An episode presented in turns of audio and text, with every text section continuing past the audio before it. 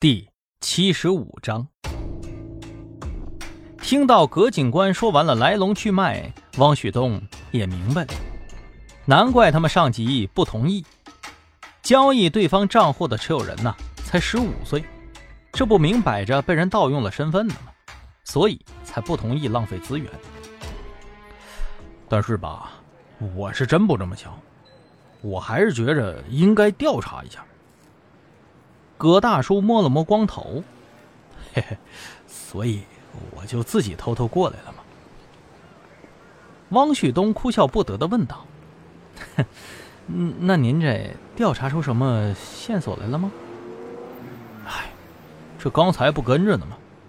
我跟你说啊，这孩子警惕性可高了，发现了我以后，竟然故意和朋友分开了，怎么好像还挺会保护别人似的。他最近是不是出了什么事儿啊？葛警官，您不知道啊？这孩子前几天被绑架了，差点死了。哦，原来这样，那难怪了。那没什么事儿了，我先走一步了啊，小兄弟，不好意思了。葛大叔正准备要走，却突然又回过身来，钻上了车。哎。小伙子，葛大叔说着，指了指路口旁边两个小混子，问道：“那俩人你眼熟不？”汪旭东仔细看了看，摇摇头，他没印象。哎呀，那就怪了啊！那俩人是我们那边的地方势力啊，他怎么跑这儿来了？走，咱俩下去问问。汪旭东反正待着也没啥事儿，就跟着下车了。哎，你个小崽子，在这儿鬼混啥呢？那个小混混正倚着墙根吹牛逼呢，一听到这话，吓得一个机灵，烟都掉地上了。我操！葛警官，不是吧？您追到滨海市来抓我？哦，葛大叔眉头一皱。抓你，又干什么坏事了？老实交代。小混混吓得哆哆嗦嗦，啊，不不不不，我啥也没干，我就是看见您害怕。汪旭东在一边有些汗颜呢，看来他还是太嫩了，这性格的平时得狠成什么样啊？一句话就让他们瑟瑟发抖。你觉着我能信吗？在滨海市到底干什么？说！哎，嗯嗯嗯，真没干什么，我们是来旅游的。哎呦，你们俩这是非要进去蹲着了就舒服了，是不是？哎，不不不不不，我错了，我错了，我错了。哎，我我我我我们就是有点活。我大哥接了点活大老板给的，但是没干成，就把我们先留着了。大老板，什么大老板呢？姓大呀？汪旭东追问道：“到底什么活让你干什么了？说。”哎呀，警察同志。我哪知道那大老板姓啥呀？那叫大这那那的，我也不知道啊，真没别的了。汪旭东的手摸向了警械包，说道：“行，那我看呐，你们还真挺适合进去聊的。走。”哎哎哎哎，别别别别，老板姓赵，老板姓赵，其他的我我们真的不知道了。哟，姓赵，赵百康吗？汪旭东仔细打量了一下，发现其中一个人胳膊上挂了彩。这莫非送来的东西是？哼，得嘞，正好正找你们呢。汪旭东说着，干脆的掏出了手铐，啪啪。哎，警官，这啥意思？我我我，葛警官，不是说好了不用进去了吗？哼，你想的挺美啊。快走！回到了刑侦局，李明耀听说自己徒弟抓了人，屁颠屁颠的下来凑热闹，然后突然发现，哎，老葛，哦，老李，原来呀，这俩人是警校的同学，毕业之后分到了两个城市工作。王旭东一看有人应付葛大叔，自己赶紧抓着一星一溜烟下去审人了。这俩小子倒是不太老实，就是不愿意供出自己大哥是谁。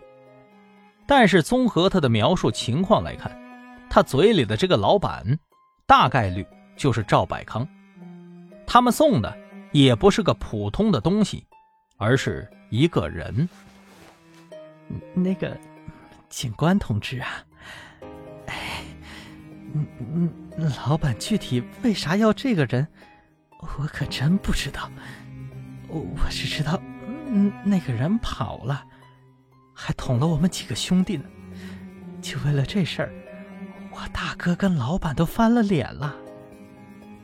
王旭东问道：“别的呢？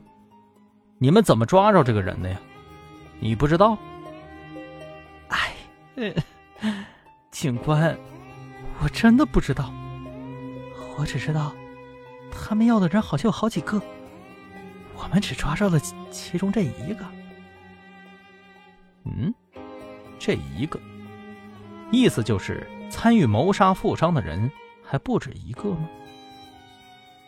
这时候，葛警官带人来办理交接手续了，然后就带走了这两个混混。哎，叶顾问，我是真的搞不懂了。葛警官说：“他们调查出了一个涉嫌谋杀富商的嫌疑人，他的账户和段雨丽竟然有资金来往。不过，我感觉有可能啊，是这孩子身份被盗用了。你觉着呢？”逆星看着汪旭东，摇了摇头。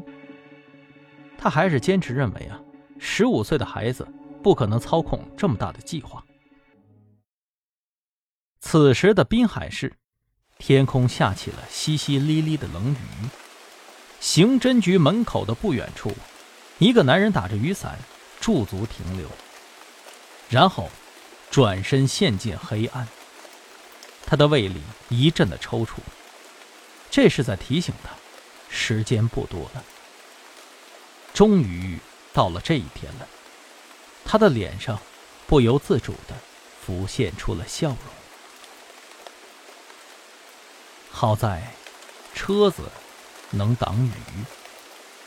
一辆红色的出租车内，张山蜷缩在后座上，缩了缩脖子。他想不通，一个十五岁的孩子凭什么在短短几分钟之内就破解了自己出的难题呢？他自己的智商真的那么不堪吗？电脑被破解时的快照也被同步传输到了云端。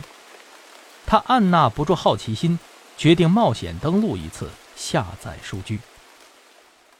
结果，张山盯着屏幕愣住了。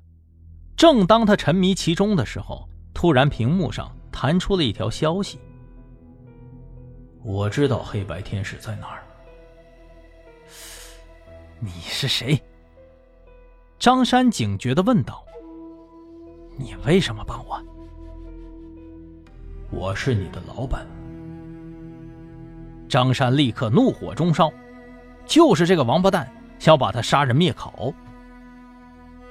别着急，我知道你生气了。这只是一次考验，我想知道你是不是真的合格，可以合作。恭喜你通过了考验，所以现在我要帮你了。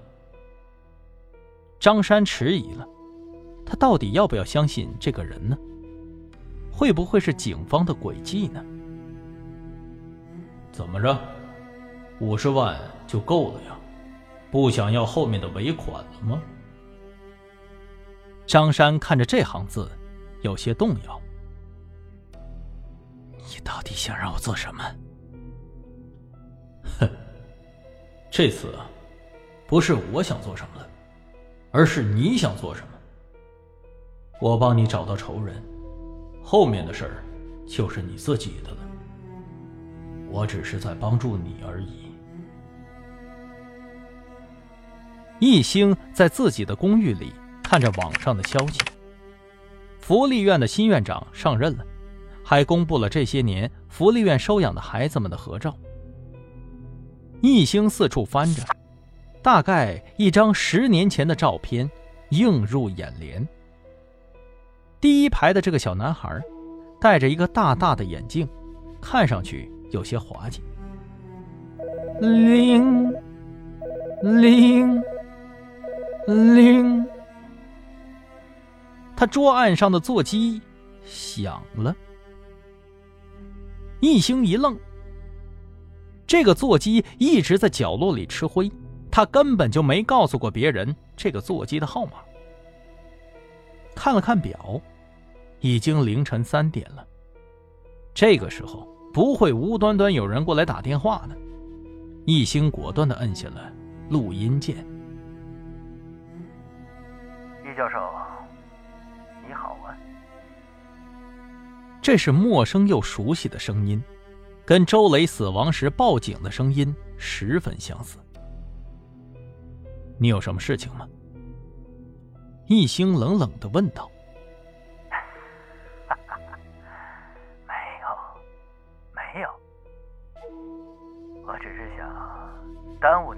中，跟您做一个小游戏。